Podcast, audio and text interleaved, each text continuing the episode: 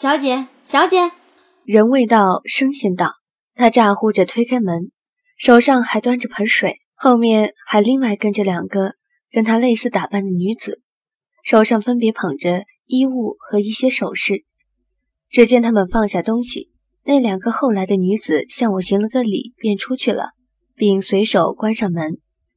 我不由纳闷，怎么他们都对我如此恭敬，倒像我是主子，他们是奴婢。思及此，不由想到吴业不知如何，没看到我，恐怕急坏了吧？小姐，周总管说船就快靠岸了，就先不来拜见了。哼，还不是看不起。那女孩一边为我整理出衣物，一边絮絮叨叨地说着，时而气愤，时而又惊觉多言，忙打住话头。拜见，这是怎么回事？还有，她怎么总叫我小姐？却听他又道：“小姐，你这回可千万别再跟老爷犟了，别说自己受苦，还让那些小人得志。”老老爷，这这又唱的是哪出？难不成我如愿以偿，再度灵魂穿越了？也不对啊，身上的衣服虽然换了，手腕上的诀和红色石头却还在。哎，小姐，你听说了吗？风公子啊，如今正在我们府上做客呢。你可一定要打扮的漂漂亮亮的，别输给了自以为是的三小姐。也千万别再想着那姓林的，苦了自己。等一下啊！这明明是我在讲话，可是声音怎么会如此奇怪？不若以前的清脆响亮，却很是温润悦耳。看我一张脸，瞬时吓得煞白。那女孩忙端着水跑过来，安抚道：“小姐别急，大夫说了，你的喉咙不知为何受了很大的伤害，然后又自动痊愈了，所以声音可能会有些变样。其实小姐现在的声音好听极了，嗯，清清爽爽的。新慧不知道该怎么形容，反正听着心里就是舒服的。这到底是怎么回事？先是手，然后是内力。”就连声音也，难道是因为血蛊？说起来，最后那次发作的情况虽然不同，却肯定与血蛊有关。那么蛊毒到底解了没有？算了，现在哪有空想这些？眼前乱七八糟的状况才是最应该理清的。正要仔细询问，那女孩端的一盆水已经递到了面前。我真不习惯被人服侍，忙待接过字笔，一低头间。水里的影子很模糊，却也足够我看清粼粼水光中一张清雅白皙的小脸。啊！我大叫一声，长身而起，碰翻了一脸盆的水。这，这是怎么回事？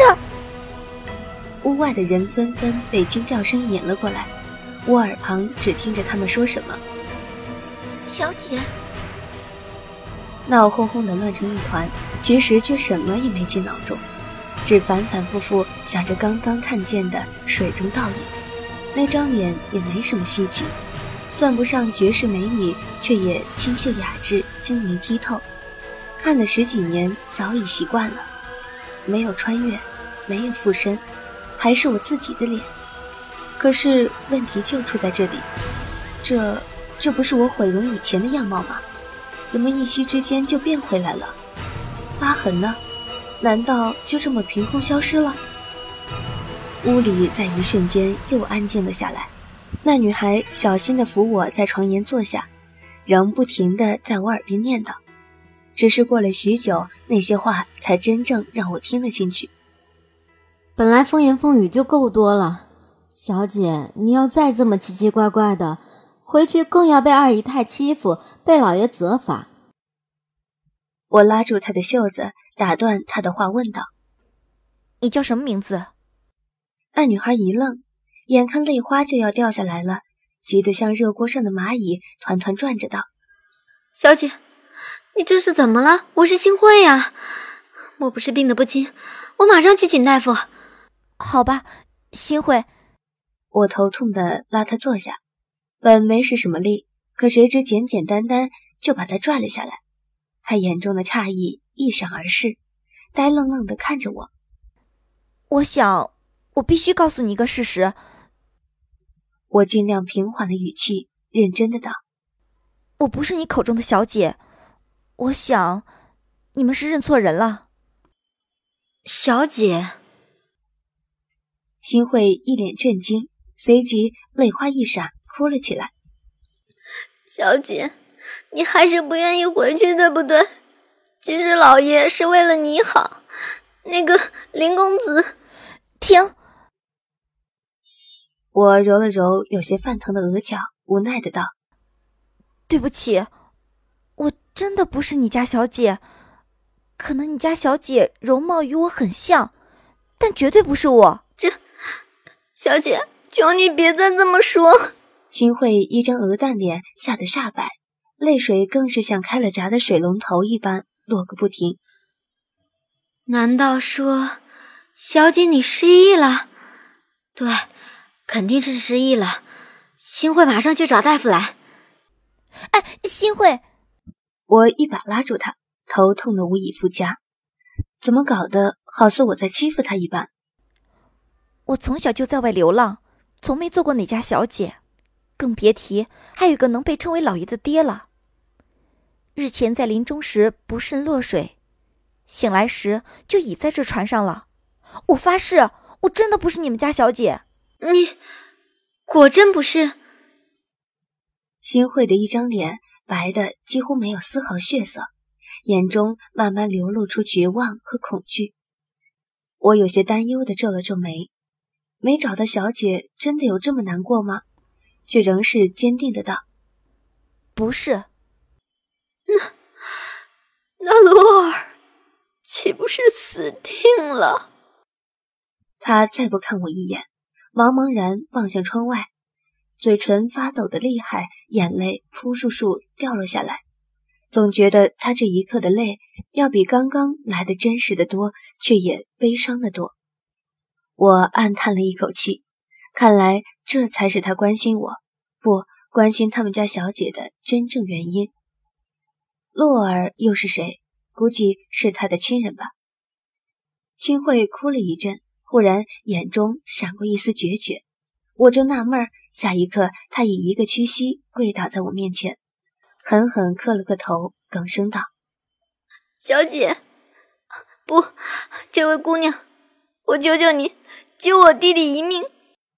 我一惊，忙要扶他起来，他却坚决地向后退一步，又重重一个叩首，额头已微微泛起红肿。我。你要我帮什么忙？不会是姑娘，求你冒充我家小姐一阵，救我弟弟一命。果然，我只觉得额角一阵抽搐。不是吧？新慧却不待我回答，边说着便不断磕头，额头终于慢慢破皮流血。求求你，求求你！我一惊，慌忙将他硬生生扶起。此次醒来后，我自觉力气、灵觉都提高了不少，应该与体内那股奇怪的内息有关。见他仍是一副你不答应我便跪死在此的决绝，不由长叹了一口气，无奈的问道：“那你至少得先告诉我，你弟弟到底怎么了？我又要如何救他？”新慧听我的口气，知我多半是答应了，不由一阵狂喜。连笔带画的讲述了事情的始末。原来那个与我容貌相似的小姐叫做蓝若莹，是什么听国宰相蓝君清的小女儿。自小知书达理，琴棋书画无一不精，再加上她乖巧懂事、温顺听话，是以甚得蓝君清宠爱。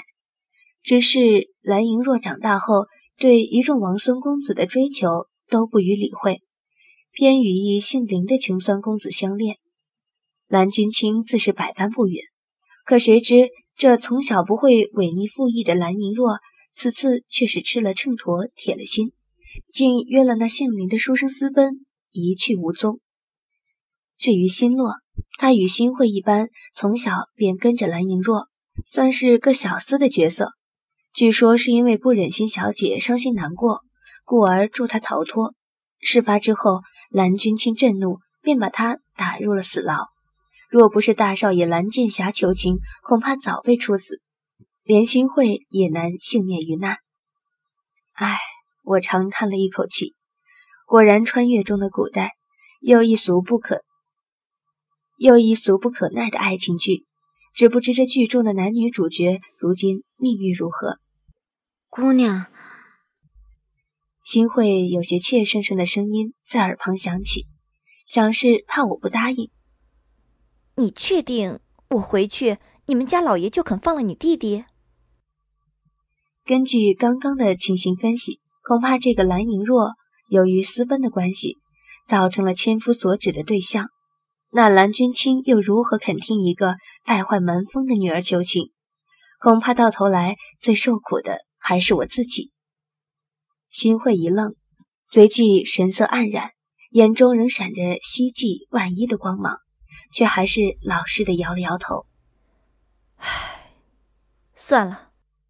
看他虽万般凄苦，却仍不肯欺骗于我，不知为何心肠就是硬不下来。又是一声长叹，道：“不管结果如何，我便尽力去试试。但我毕竟不是真的蓝莹若，其间必然会有破绽和疏漏，到时便要你多费心了。既然这样，你还是叫我小姐吧，听着‘姑娘’二字也怪别扭的。哦，对了，你额头破的厉害。”我四处寻找纱布，一边道。要我帮你清洗包扎吗？一抬头见他呆呆的看着我，一脸不可置信的模样，圆圆的脸蛋上挂着泪珠，额头渐红，却是傻得可爱，不由拍了下他的脑袋，轻笑道：“放心吧，船到桥头自然直，便是不直，我们也用你这颗铁头把它给撞直了。”小姐，新慧面上一红，一边帮着我穿上衣服。一边嗔道：“哪有你这般不正经的小姐？”我整理好一身麻烦繁复的真丝衣物，在心里严重鄙视了这种没什么实用性的衣服一阵。听了他的话，不由耸肩，一脸不以为然的道：“我本来就不是青青小姐，又有什么好稀奇的？”新慧两颊微红，正在反驳，却是身体忽的一震。听屋外有人高声唱道：“原来终于到了。”我扯了扯裙摆，深吸一口气，没想到内息竟自动运转了一个周天，只觉得一阵神清气爽。未来再乱便又如何？不过一场梦而已。不由淡淡一笑，道：“新会，走吧。”